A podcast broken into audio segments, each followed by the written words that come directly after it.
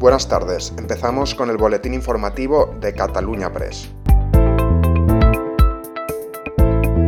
El conseller d'Interior de la Generalitat, Joan Ignasi Elena, ha explicado este lunes que el Gobierno devolverá a los ciudadanos los 4 millones de euros de las multas ya pagadas del primer estado de alarma en Cataluña, después de la sentencia del Tribunal Constitucional que declaró inconstitucional el confinamiento de este periodo.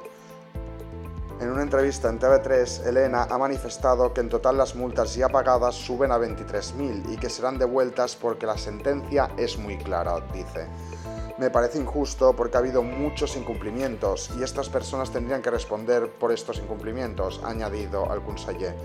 El Gobierno todavía no ha definido cómo será la devolución de las multas ya abonadas, pero el conseller ha destacado que es complejo y que están trabajando en ello.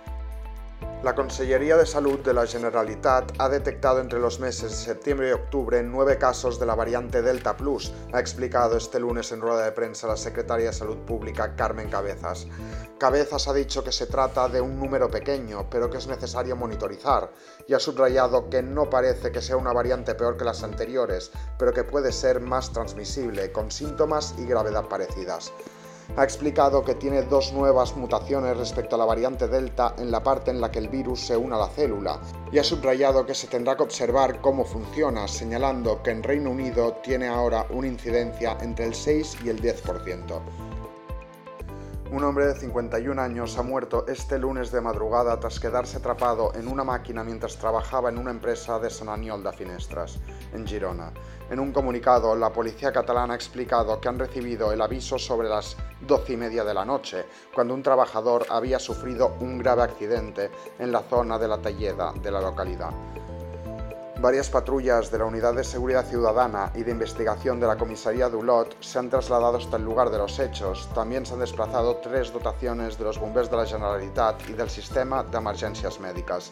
Los Mossos han puesto los hechos en conocimiento del Juzgado de Instrucción en Funciones de Guardia de Ulot y de la Consellería de Empresa y de Trabajo, de acuerdo con los procedimientos habituales en acciones laborales con víctimas mortales. El primer ministro de Polonia, Mateusz Morawiecki, ha asegurado que la Comisión Europea pone una pistola en la cabeza de su gobierno para que cumpla las exigencias en materia de reformas y Estado de Derecho, considerando que un hipotético bloqueo de los fondos de recuperación supondría desatar la Tercera Guerra Mundial.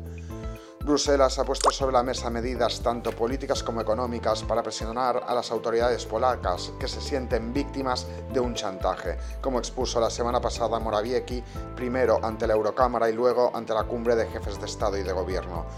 El Ejecutivo Comunitario aún no ha dado luz verde a los fondos de recuperación que le corresponden a Polonia, 36.000 millones de euros, que se arriesga también a perder más dinero procedente del bloque. Si Bruselas consuma sus amenazas y no hay fondos, defenderemos nuestros derechos con todas las armas de las que dispongamos, ha señalado el primer ministro de Polonia en una entrevista publicada este lunes por el Financial Times. Ha dicho que conseguirán este dinero antes o después, señalando que la Comisión Europea es quien viola el Estado de Al no respaldar un plan que Varsovia entregó en mayo. Y esto es todo por hoy, seguiremos informando.